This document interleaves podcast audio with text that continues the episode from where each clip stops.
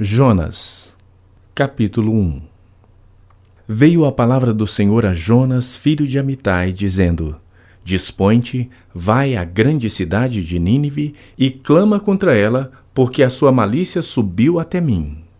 Jonas se dispôs, mas para fugir da presença do Senhor, para Tarsis. E, tendo descido a Jope, achou um navio que ia para Tarsis Pagou, pois, a sua passagem e embarcou nele para ir com eles para Tarsis, para longe da presença do Senhor. Mas o Senhor lançou sobre o mar um forte vento e fez-se no mar uma grande tempestade, e o navio estava a ponto de se despedaçar. Então os marinheiros, cheios de medo, clamavam cada um ao seu Deus e lançavam ao mar a carga que estava no navio para o aliviarem do peso dela. Jonas, porém, havia descido ao porão e se deitado, e dormia profundamente. Chegou-se a ele o mestre do navio e lhe disse: Que se passa contigo? Agarrado no sono? Levanta-te, invoca o teu Deus. Talvez assim esse Deus se lembre de nós para que não pereçamos. E diziam uns aos outros: Vinde e lancemos sortes, para que saibamos por causa de quem nos sobreveio este mal. E lançaram sortes, e a sorte caiu sobre Jonas. Então lhe disseram: Declara-nos agora por causa de quem nos sobreveio este mal. Que ocupação é a tua? De onde vens? Qual é a tua terra? E de que povo tu és? Ele lhe respondeu: Sou hebreu e temo ao Senhor, o Deus dos céus, que fez o mar e a terra. Então os homens ficaram possuídos de grande temor e lhe disseram: Que é isto que fizeste? Pois sabiam os homens que ele fugia da presença do Senhor, porque ele o havia declarado. Disseram-lhe: Que te faremos para que o mar se nos acalme? Porque o mar se ia tornando cada vez mais tempestuoso. Respondeu-lhes: Tomai-me e lançai-me ao mar, e o mar se aquietará, porque eu sei que por minha causa vos sobreveio esta grande tempestade. Entretanto, os homens remavam, esforçando-se por alcançar a terra, mas não podiam, porquanto o mar se ia tornando cada vez mais tempestuoso contra eles. Então clamaram ao Senhor e disseram: Ah, Senhor, rogamos-te que não pereçamos por causa da vida deste homem, e não faças cair sobre nós este sangue, quanto a nós inocente, porque tu, Senhor, fizeste como te aprouve. E levantaram a Jonas e o lançaram ao mar, e cessou o mar da sua fúria. Temeram, pois, estes homens em extremo ao Senhor, e ofereceram sacrifícios ao Senhor e fizeram votos. Deparou o Senhor um grande peixe para que tragasse a Jonas, e esteve Jonas três dias e três noites no ventre do grande peixe.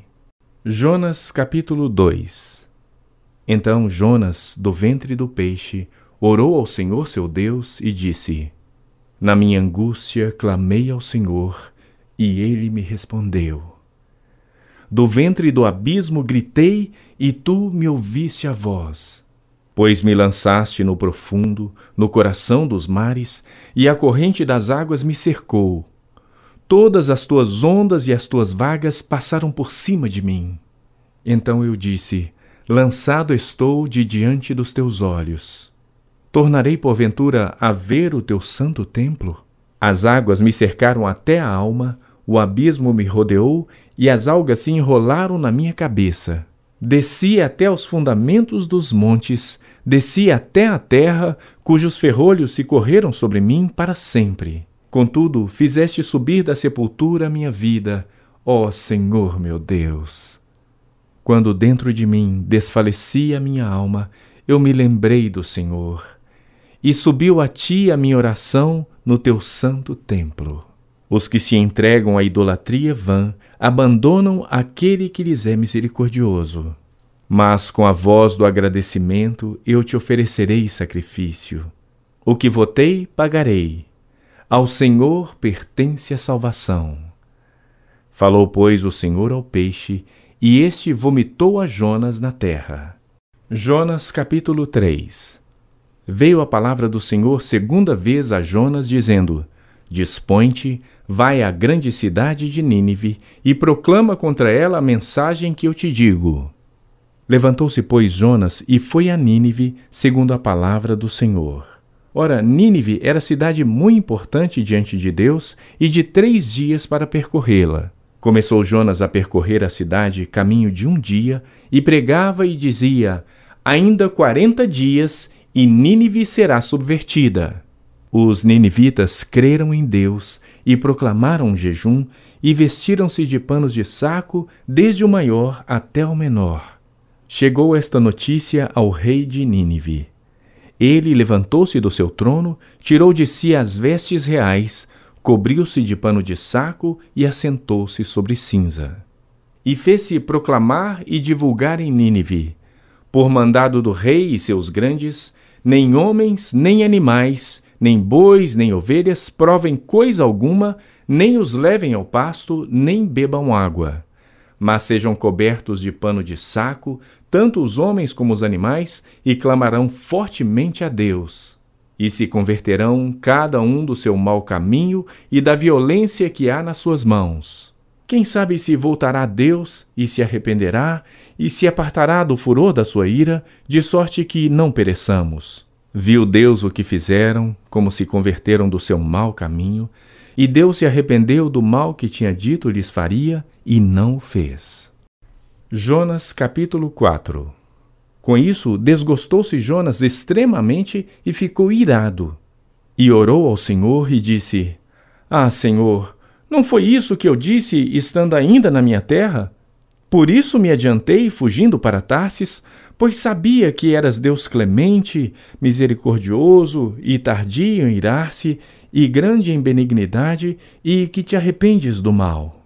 Peço-te, pois, ó Senhor, que tira minha vida, porque melhor me é morrer do que viver. E disse o Senhor: É razoável essa tua ira?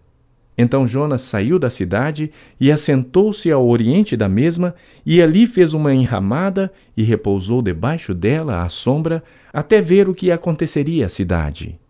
Então fez o Senhor Deus nascer uma planta que subiu por cima de Jonas, para que fizesse sombra sobre a sua cabeça, a fim de o livrar do seu desconforto. Jonas, pois, se alegrou em extremo por causa da planta. Mas Deus, no dia seguinte, ao subir da alva, enviou um verme, o qual feriu a planta e esta se secou. Em nascendo o sol, Deus mandou um vento calmoso oriental. O sol bateu na cabeça de Jonas, de maneira que desfalecia, pelo que pediu para si a morte, dizendo: Melhor me é morrer do que viver. Então perguntou Deus a Jonas: É razoável esta tua ira por causa da planta? Ele respondeu: é razoável a minha ira até a morte. Tornou o Senhor. Tens compaixão da planta que te não custou trabalho, o qual não fizeste crescer, que numa noite nasceu e numa noite pereceu. E não hei de eu ter compaixão da grande cidade de Nínive, em que há mais de cento e vinte mil pessoas que não sabem discernir entre a mão direita e a mão esquerda, e também muitos animais?